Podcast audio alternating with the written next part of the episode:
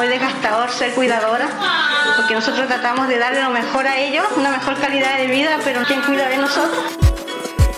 En nuestro país, 672.000 personas tienen dependencia funcional. Un 80% de esa población con dependencia recibe ayuda de una mujer.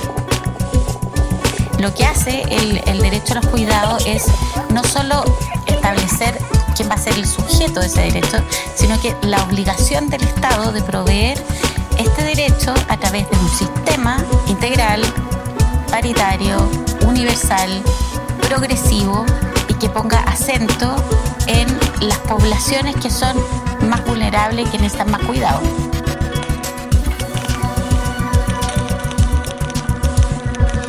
¿Qué significa cuidar?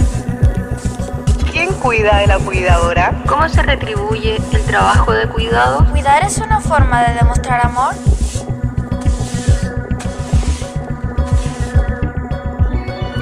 Escuchando La vida en el centro. En este capítulo nos preguntamos, ¿quién cuida a las que cuidan? Oye, Vale, ¿sabías que en Chile hay 650.000 hogares con un integrante en situación de dependencia? Muchísima gente. La verdad es que lo desconocía. Personas con dependencia, por lo que estuvimos conversando el otro día, son adultos mayores postrados, niñas y niños con enfermedades poco frecuentes, adultos y adolescentes en situación de discapacidad.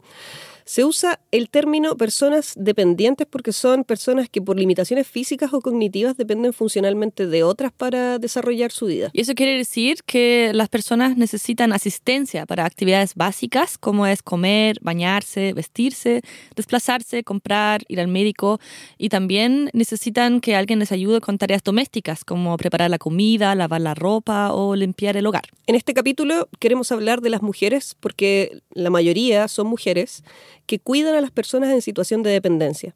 Son muy invisibilizadas y generalmente solo aparecen en los noticieros en reportajes trágicos que las muestran como víctimas que se sacrifican por sus familiares. Uno no deja muchas cosas de lado por cuidar, por proteger, porque él esté mejor, porque él tenga mejor vivir. Y nosotras ahí quedamos. El día de Susana comienza a las 5 de la mañana preparando la leche para su hijo Anthony. Mudar, lavar jeringas, preparar los medicamentos ya son parte de su rutina de cuidadora. Una, que consiste en la asistencia permanente de manera no remunerada a personas con discapacidad y o dependencia. La vida de Susana es así hace 35 años. Uno no descansa, en la mente de uno no descansa, uno no descansa ocho horas, uno descansa cuatro, tres horas intercaladas uno no puede decir, ya me, quedo aquí, me pongo a llorar y que el mundo pase. Y uno dice, ¿y el niño? ¿Qué pasa con él? Está obligado uno a decir, ya vamos para adelante nomás y las penas, la angustia, los dolores se dejan a un lado. Nosotras pensamos que es importante visibilizar el trabajo de las cuidadoras y desnaturalizar la idea de que el cuidado debe ser basado en el amor incondicional de las mujeres. Y por eso queremos reflexionar también sobre el cuidado como un derecho y preguntarnos cómo podemos hacernos cargo de los cuidados de forma colectiva como sociedad, por ejemplo, a través de un sistema de cuidados. De hecho, en Chile, actualmente toda la responsabilidad del cuidado de personas dependientes recae sobre las familias. Hay un estudio de la Universidad de Chile que muestra que el 95% de los cuidadores y cuidadoras tienen algún grado de parentesco con el enfermo o la enferma. Es decir, son hijas, hermanas, esposas y nietas. La gran mayoría no recibe remuneración y realiza esa labor sin ningún tipo de capacitación o conocimientos de enfermería. Por eso también se llaman cuidadoras informales. En resumen, el cuidado se deja en manos de familiares sin salario y sin ayuda estatal. Como es un trabajo informal que se realiza dentro de las casas, en el espacio privado, por los mismos familiares, hay muy pocos datos y estudios sobre el tema. Fueron las mismas mujeres cuidadoras que impulsaron la primera encuesta sobre cuidadores informales en Chile en 2018, que se llama La mirada de quienes cuidan en Chile. Y el resultado fue el siguiente.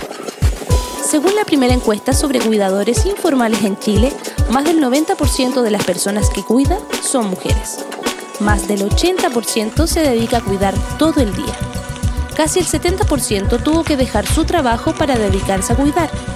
El 68% siente que la sobrecarga es tan intensa que padece problemas de salud mental.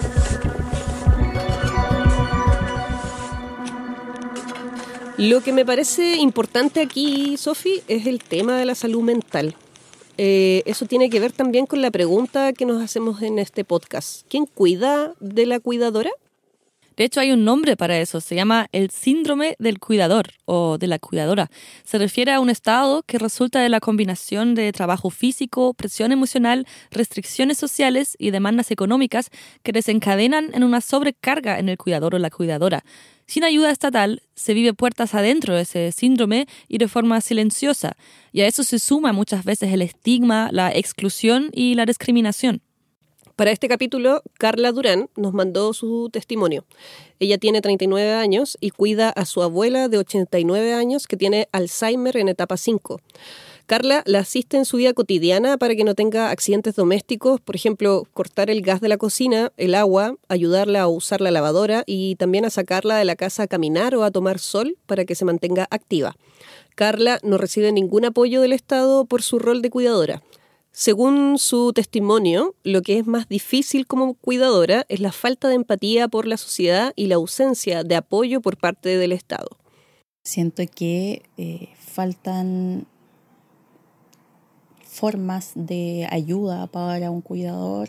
Si bien yo trato de tener espacios propios donde pueda liberar endorfinas, hormonas de felicidad, hormonas de alegría, eh, y también eh, que me permitan estar bien, no solo mentalmente estable, sino que también físicamente eh, en forma para poder seguirme desarrollando como cuidadora y también como ser humano. eso si bien lo hago, siento que es el mínimo porcentaje de gente de cuidadores que lo pueden hacer. Entonces, para mí una política importante eh, una implementación de políticas de importante sería eh, también tener espacios para el autocuidado como cuidadores. Espacios que también me generen herramientas, talleres que me generan herramientas para poder yo estar bien, para sentirme cómoda, para no sentirme frustrada cuando tengo situaciones complejas eh, y para el día de mañana cuando uno ya no esté en ese rol Em, se sienta bien, porque pasa y por experiencia tengo conocimiento de que uno tiene como casi un síndrome del nido vacío y entra en depresión, eh, siente que em, es insuficiente para la sociedad eh, y eso siento que es grave, que es grave porque eh, finalmente uno cumple un rol importante y, no se le da el valor que se merece. Siento que cuidar eh, adultos mayores, personas postradas, con enfermedades terminales, etcétera, eh, es, es tan importante como una persona que trabaja en un ministerio o como el rol de presidente. La economista feminista española Amaya Pérez Orozco ha reflexionado mucho sobre los cuidados. Uno de sus libros se llama Su versión feminista de la economía sobre el conflicto capital-vida. Queremos dejarlos a continuación con un extracto de una charla que dio en un acto público en País Vasco que se refiere al tema. Tendemos a esencializar los cuidados como algo que las mujeres deben y saben hacer por ser mujeres. Y esto está en el núcleo de impedir pensar los cuidados como un trabajo que exige conocimientos, que exige experiencia y que debe ser reconocido también en clave de condiciones laborales. Pero está también en la base de impedir su reparto, porque es que al final parece que va en el ADN de haber nacido o de que se te haya leído como mujer al nacer.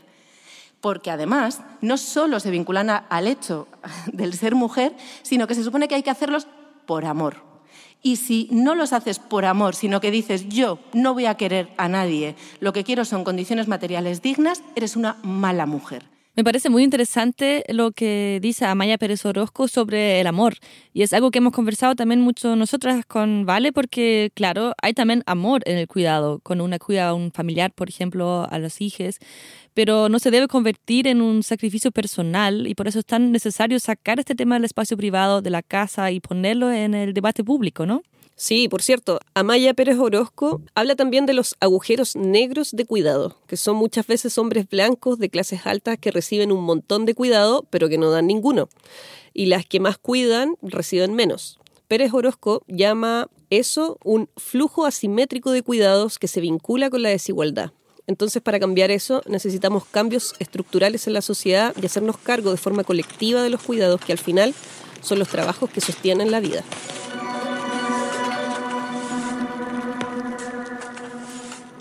Queremos pensar juntas, juntos, juntes, un nuevo sistema que articule un conjunto de prestaciones y de servicios que permitan ir haciendo realidad ese derecho al cuidado en distintos momentos de la vida. Y creemos que este sistema tiene que avanzar en tres direcciones, en tres direcciones de incidencia política. Tiene que colectivizar los cuidados, tiene que dignificar y profesionalizar el trabajo de cuidados, pero tiene también que cambiar el modelo de cuidados. Reconocer el derecho al cuidado y construir un sistema de cuidados es una parte esencial de poner la vida en el centro, que es lo que nos convoca aquí en este podcast. Eh, por cierto, Sofi, ¿en Alemania se reconoce el derecho al cuidado? Sí, en Alemania el derecho al cuidado se incluyó en 1995 en la Constitución. Es uno de los cinco pilares del sistema de seguridad social, pero es más bien enfocado en el cuidado de personas en situación de dependencia y no abarca todas las esferas del cuidado.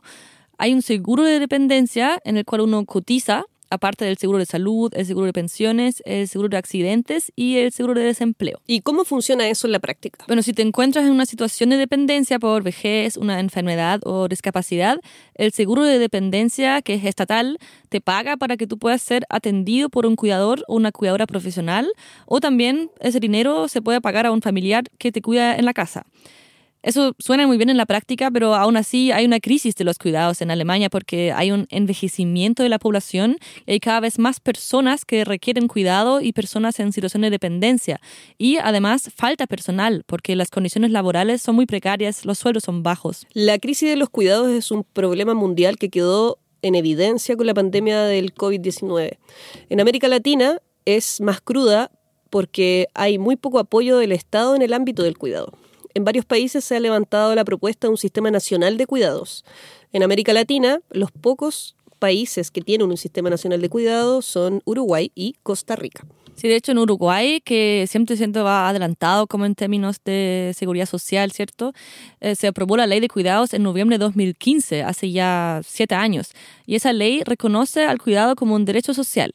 Eso significa que todas las personas en situación de dependencia tienen derecho a cuidados de calidad y que el Estado asume la responsabilidad de garantizar su provisión efectiva. Es un modelo mixto, es decir, que se financia con impuestos y copagos de las familias. Y existen servicios residenciales y no residenciales y también hay subsidios para la contratación de asistentes personales que apoyan a las personas en situación de dependencia. Y los asistentes, eh, estaba revisando, ganan casi un 50% por encima del salario mínimo. El sistema de cuidados tiene su propio canal de YouTube también y tiene varios videos educativos que estuve mirando. Y aquí un extracto de uno que explica el sistema de cuidados en Uruguay. Al igual que la educación, la salud y la seguridad social, el cuidado atraviesa la vida de todas las personas. En Uruguay, con la consagración del derecho al cuidado, estamos construyendo el cuarto pilar de la protección social. La ley aprobada en 2015 prevé que el sistema de cuidados integre y regule de forma progresiva todos los servicios públicos y privados para niñas y niños, personas mayores y personas con discapacidad en situación de dependencia, es decir, quienes necesitan ayuda para realizar sus actividades diarias más de 80.000 personas ya son cuidadas en Uruguay en el marco del sistema. Conoce más en sistemadecuidados.gov.uy. Presidencia de la República. Un Uruguay para todos. En Chile hay diferentes programas del Ministerio de Desarrollo Social, por ejemplo, el Servicio Nacional de la Discapacidad o el Servicio Nacional del Adulto Mayor. Durante el segundo gobierno de Michelle Bachelet, se propuso el proyecto Chile Cuida, un subsistema de apoyos y cuidados para apoyar a personas en situación de dependencia y su red de apoyo. Durante el proceso constituyente pasado, se elaboró por primera vez una propuesta para un sistema nacional de cuidados. En la elaboración participaron también diferentes asociaciones de cuidadoras. La asociación Yo Cuido también tuvo una franja televisiva en la campaña por el apruebo en el plebiscito de 2020. Detrás de cada persona con discapacidad o dependencia hay una familia cuidadora, la mayoría de las veces una mujer sola que tampoco cuenta con las garantías estatales en el acceso a derechos. Por el reconocimiento del cuidado específico como derecho social, las personas cuidadoras vulneradas históricamente y organizadas en Asociación Yo Cuido aprobamos Convención Constitucional. Bueno, aunque fue rechazada la propuesta de constitución que incluía este derecho al cuidado y el Sistema Nacional de Cuidados, nos parece importante mencionarlo y también revisar este texto y la propuesta porque puede ser un insumo en el futuro para políticas públicas. Creo que no deberemos como no debemos, debemos olvidar completamente ese proceso. El artículo 50 decía o dice, toda la persona tiene derecho al cuidado este comprende el derecho a cuidar, a ser cuidada y a cuidarse desde el nacimiento hasta la muerte. Después hay otro artículo que dice que el Estado garantiza este derecho a través de un sistema integral de cuidados. De hecho, ese artículo 50 tiene como tres apartados que son bien completos y creo que están bien interesantes. En general la propuesta está bastante buena, pero de todas maneras, ¿qué es un sistema integral de cuidados? Aquí hay un extracto de una campaña de ONU Mujeres que lo explica muy bien. Un sistema integral de cuidados es el conjunto de políticas y acciones para cuidar, asistir y apoyar a las personas que requieren cuidados, así como a quienes lo brindan. Se trata de reconocer, reducir y redistribuir el trabajo de cuidados que hoy realizan mayoritariamente las mujeres y concretar una nueva organización social de los cuidados con una perspectiva de derechos humanos, de género, interseccional e intercultural. En la actualidad, estas políticas se hacen indispensables para alcanzar la igualdad de género, el empoderamiento y autonomía económica de las mujeres. La creación de un sistema de cuidados también es parte del programa de gobierno del presidente Gabriel Boric. Y vamos a conversar ahora con una representante del colectivo Ciudadanas Cuidando, que está participando también en ese proceso de levantar ese sistema y nos va a contar más detalles.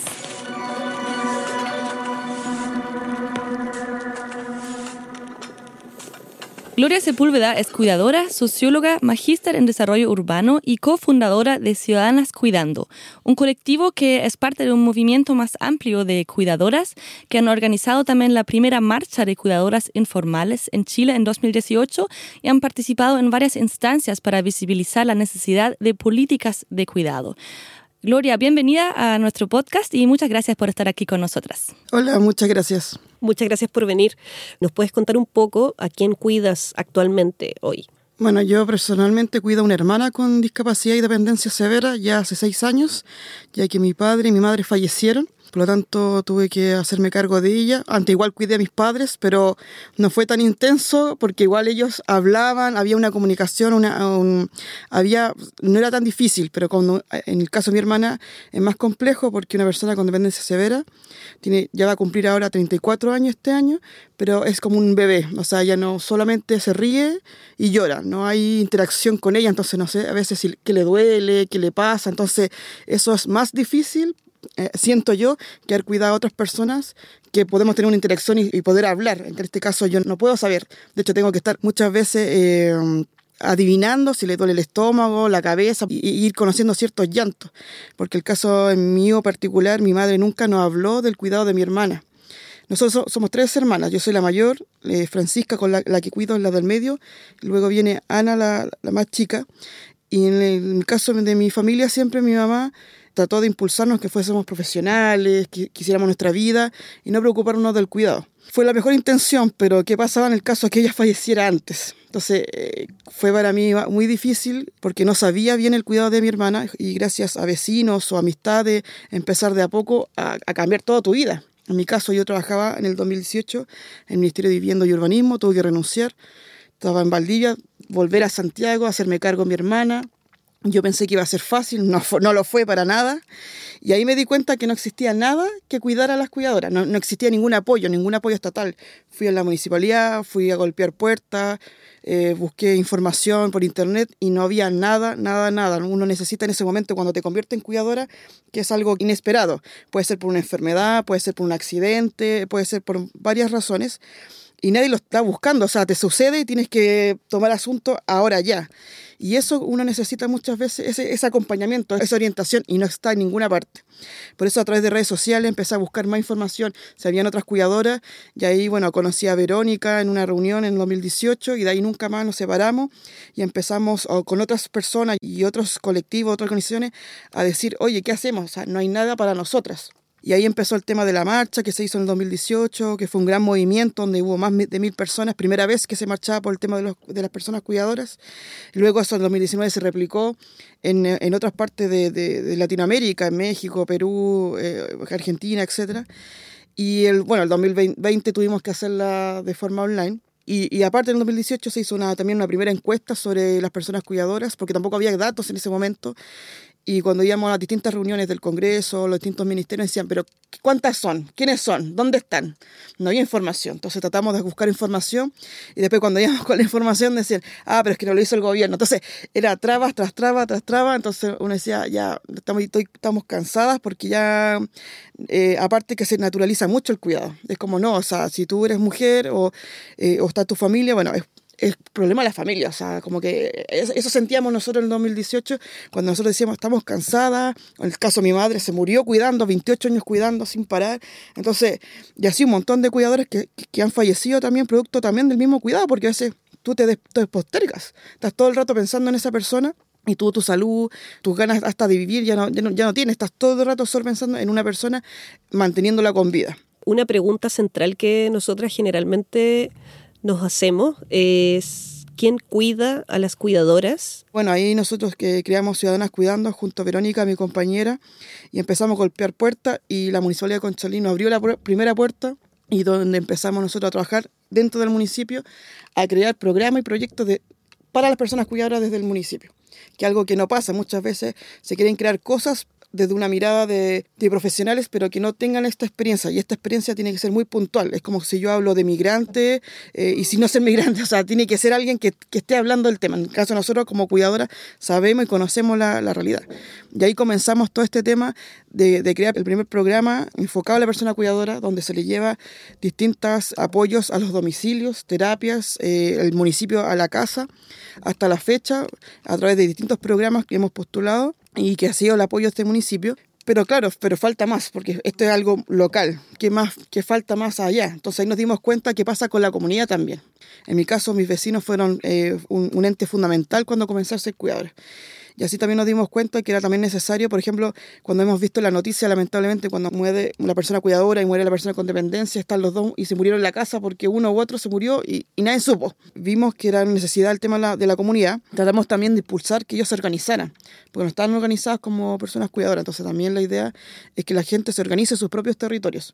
No que sea parte de Ciudadanas Cuidando, sino Ciudadanas Cuidando apoya y da herramientas para que cada uno en sus territorios, porque yo desde mi, mi mirada, desde Conchalí, yo no sé lo que pasa en el sur o en el norte, o sea, son distintas formas de, también de cuidar. Entonces, pero las necesidades finalmente eh, convergen son, en cuidar. Son, son parecidas, pero uno ve fuera de Santiago que es mucho más difícil cuidar. Entonces, eh, en este caso, cuando fuimos en el sur, no, no, no habían buses inclusivos, las familias tenían que a veces caminar grandes distancias, entonces eh, está lloviendo, entonces son otras formas que también, por eso nosotros hemos enfocado mucho el tema de la ciudad y comunidad cuidadora porque creemos que el tema de los cuidados están dentro de un territorio, no están así esparcidos por el aire o es una acción dentro de la casa, sino es, todo un proceso, eh, desde la casa, desde el barrio, eh, cómo, cómo se interactúa con su municipio, cómo se interactúa con los distintos actores locales, etcétera. Ya que estás hablando del, del concepto de la ciudad eh, cuidadora, ¿nos puedes quizás explicar un poco de cuáles son actualmente las problemáticas que enfrenta una cuidadora en la ciudad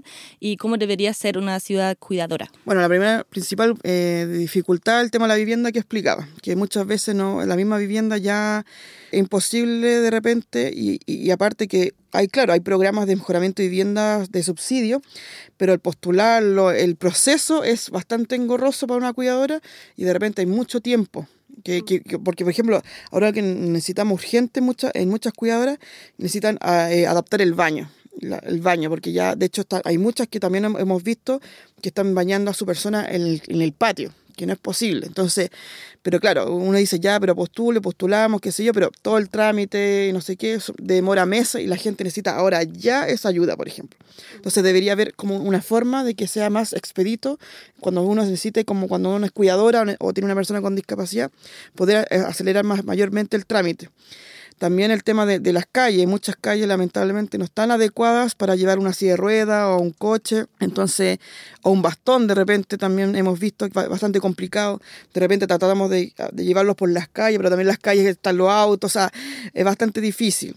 El tema de espacio público, también el ver nosotros, el tema de la movilidad, ver cuánto tiempo se demora una persona de ir de, de su casa al consultorio, al hospital o al colegio o hacer las compras, o sea, cómo eh, está cerca, está, está lejos. Todas esas cosas son importantes y la mayor parte, obviamente, todo es, dificultoso. Claro, hay micros que ahora están adaptadas, y, pero no, no llegan a, todas partes, entonces también en Santiago, pero cuando estamos fuera de Santiago es más complicado también. Entonces, por este tema de la ciudad cuidadora, el poner los ojos en los temas de cuidados desde la ciudad pero pensando todos estos temas, la infraestructura, el equipamiento, las calles, cómo está accesible o no accesible. Entonces, hoy día hasta igual estamos en varias mesas, en varios ministerios, Ministerio de Transporte, Desarrollo Social, o sea, estamos en varias mesas nosotros también tratando de, que esos programas puedan ir mejorándose. Porque no solamente basta decir, no, hay un programa, no, pero... Tremenda, han, hecho tremendo trabajo, totalmente, es increíble. Además es mucho más complejo porque tal como lo señalas tú, el trabajo de los cuidados se lleva como a la interna, a lo privado y lo público finalmente si no lo ve no se adapta y, eh, y, por lo tanto si no hay protagonistas, en este caso ustedes, las cuidadoras, nosotras, me incluyo, eh, yo tengo mellizos, entonces también tuve que adaptar mi casa en algún ah, momento, uno no se entera finalmente, como que tienes que vivirlo eh, y es muy rudo. Sí, es muy rudo y justamente y especialmente para la gente que cuidamos a alguien con dependencia porque no hay apoyo, muchas veces la familia se va, por lo tanto también nosotros, cuando se habla mucho teóricamente de la corresponsabilidad, pero ¿cómo se implementa esa corresponsabilidad? Nosotros, yo en mi caso y Verónica también en el suyo, con nuestras familias también o nuestros amigos, vecinos, hemos tratado también, cuando nosotros necesitamos en este caso o viajar o salir, también buscar a alguien que te reemplace en ese momento. En este caso igual yo, bueno, por el tema del municipio tengo recursos y puedo pagarle a una vecina de lunes a viernes, entonces, pero no es la realidad de, de otras cuidadoras, otras cuidadoras no pueden salir porque su persona es más complejo. Y muchas veces también se naturaliza el cuidado, como tú mencionaste también, como algo que tienen que hacer las mujeres por amor, ¿cierto? Em, nosotros también en este podcast queremos preguntarnos un poco como qué rol tiene el, amor y por qué es importante también reconocer el cuidado como trabajo. ¿Qué, qué opinas tú sobre esa frase también? Eh, es muy importante, de hecho siempre desde los movimientos feministas se está planteando, y bueno, los movimientos de personas cuidadoras, que cuidar es trabajar independiente de la forma, claro, muchas trabajan de forma remunerada cuidando, en el caso, por ejemplo, de mi vecina, pero ¿qué pasa con nosotras mismas? Que estamos trabajando también en un rol de trabajo, porque estás pensando en esa persona, le estás dando alimentación, mudándola, etcétera, etcétera.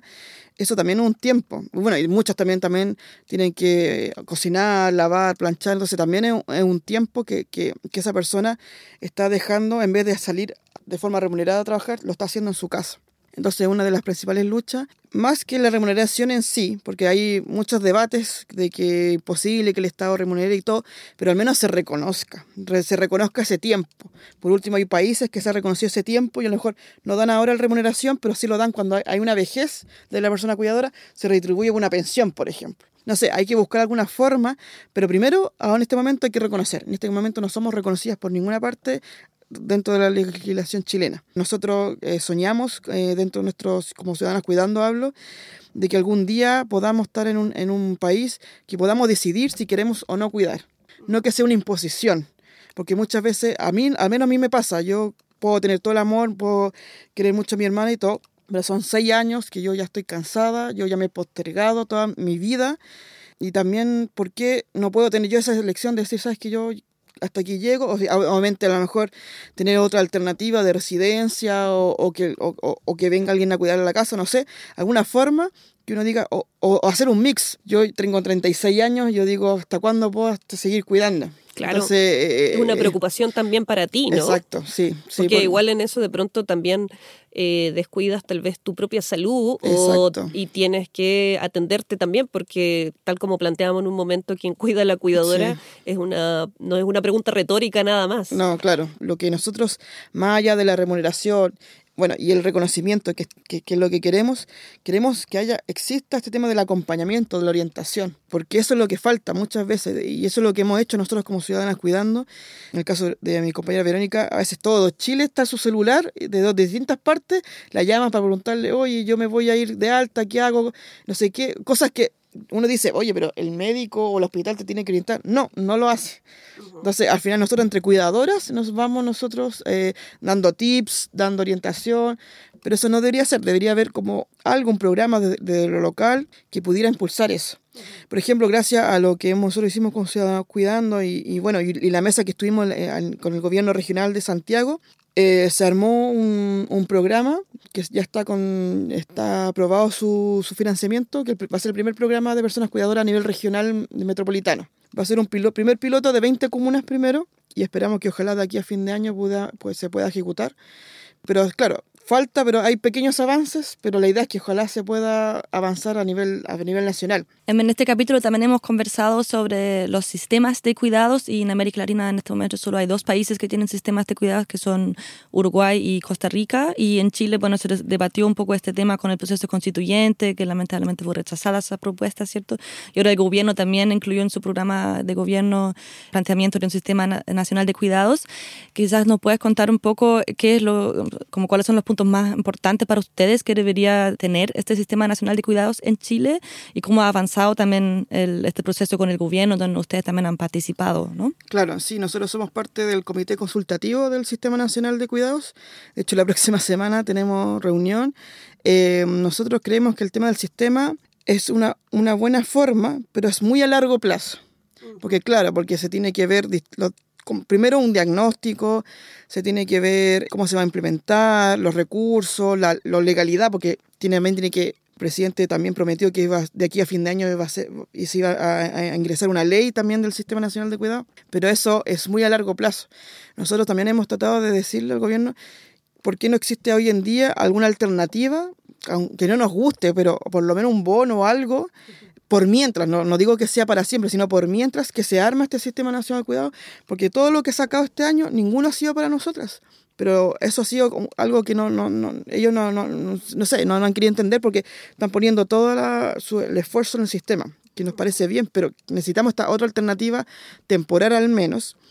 Y con el sistema de cuidado nosotros hemos estado participando, pero lamentablemente de participación ha sido más de, de- información que nos han dado que de participación en sí, porque se contrató a la ONU Mujer, que se, se hizo los diálogos de Hablemos de Cuidados, donde también nosotros participamos en Laguna Conchalí y varias organizaciones también de personas cuidadoras participaron que nos parece bueno en el sentido de, de saber un diagnóstico, pero las preguntas no fueron trabajadas con nosotros. Ya estaba, ya la metodología, la forma ya estaba, entonces eso tampoco nos pareció bien. Y bueno, y frente a otros países, bueno, hay otros países que, que de hecho Chile está mirando mucho el tema de Colombia, con el tema de las manzanas del cuidado. Nosotros fuimos a la manzana del cuidado en Colombia, en Bogotá, la manzana del cuidado está enfocado en personas que cuidan a niños o personas que no tienen una dependencia tan severa.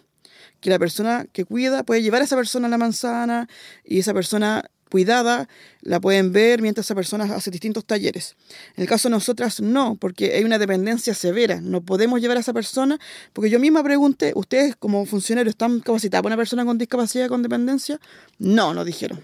Entonces, hay un discurso que es para todos los cuidados, que no es así en Colombia, porque nosotros estuvimos ahí y aparte hemos estado también, hablamos con algunas cuidadoras de Colombia que tampoco se sienten parte de, esas manzanas del cuidado. Entonces, muchas veces y hemos visto que Chile está poniendo mucho ojo ahí, que puede ser una alternativa, está bien. No, no condenamos que haya esa alternativa, pero no digan que es para todos los cuidados porque nosotros quedamos afuera. Entonces, si es que Chile va a implementar algo parecido, nosotros vamos a quedar afuera porque no, no va a haber gente especializada en la dependencia severa. Lo que ahí se necesita es lo que hemos hecho nosotros como ciudadanos cuidando, ver el tema de domicilio al interior, pero también el tema comunitario. Entonces, y, y fortalecer lo comunitario, porque, ojo, en Colombia el manzana de cuidado tampoco fortalece el comunitario, solamente la gente va a los servicios, pero pero ¿qué pasa? Fuera de esa manzana no hay un fortalecimiento. Sí, entiendo. Entonces... Gloria, eh, mm. perdona, en ese sentido igual como que se piensa que las cuidadoras van a estar siempre bien o siempre sanas, ¿verdad? Entonces por eso el enfoque que es necesario darle a quienes cuidan. Estamos llegando casi al final de nuestra entrevista y quisiéramos hacerte la pregunta que le hacemos a todas nuestras invitadas. ¿Qué significa para ti poner la vida en el centro? Para mí poner la vida al centro es todo.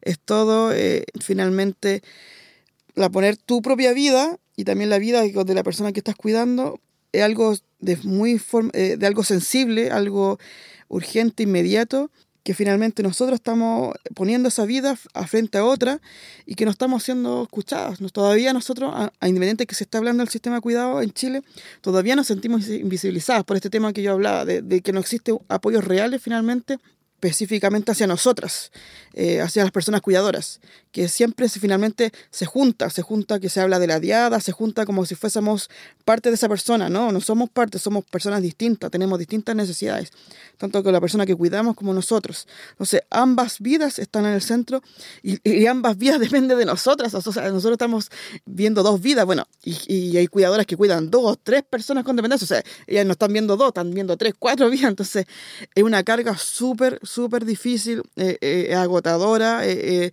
hay una impotencia, eh, no estamos bien, independiente de que no- nos veamos bien o, digamos que estamos bien, no estamos bien porque es muy difícil estar todo el día pensando en otra persona, todo el día viendo que esa persona está bien, si le falta algo, o quiere urgencia, hay que ir al médico, le falta insumo, o sea, todo el rato tu mente está en otra, en otra vía por lo tanto, esa vida en el centro es primordial y que esperamos, ojalá, que nuestras solicitudes, propuestas, porque no solamente solo exigimos, si nosotros como ciudadanas hemos propuesto ya en el territorio específico, tenemos propuestas, de repente vemos asesores que mejor ni nunca han visto el tema de los cuidados y están ahí eh, armando algo eh, y no tienen idea y nos llaman a nosotras.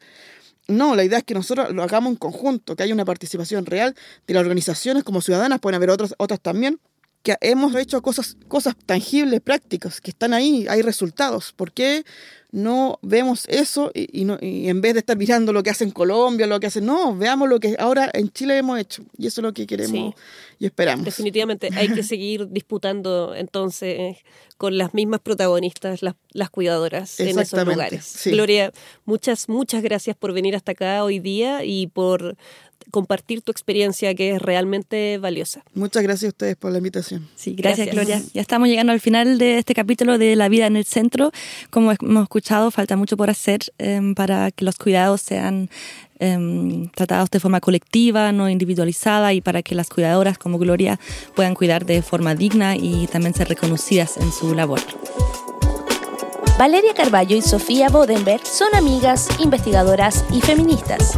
Valeria es socióloga de Chile y madre de mellizos. Sofía es periodista de Alemania y amante de los gatos. El objetivo de este podcast es conversar y reflexionar sobre los trabajos de cuidados y preguntarnos cómo sería el mundo si pusiéramos la vida en el centro. Michel Moreno hizo el diseño sonoro y la música original y Fernanda Calhueque, quien les habla, nos acompaña con su voz. Las opiniones vertidas en este programa son de exclusiva responsabilidad de quienes las emiten y no representan necesariamente el pensamiento de Radio Inventada ni el Centro Cultural de España en Santiago. La vida en el centro es una producción de Radio Inventada del Centro Cultural de España en Santiago de Chile. Editor general, Joaquín Jiménez Salvador. Postproducción, Fabián Flores Corbalán. Todos los derechos reservados.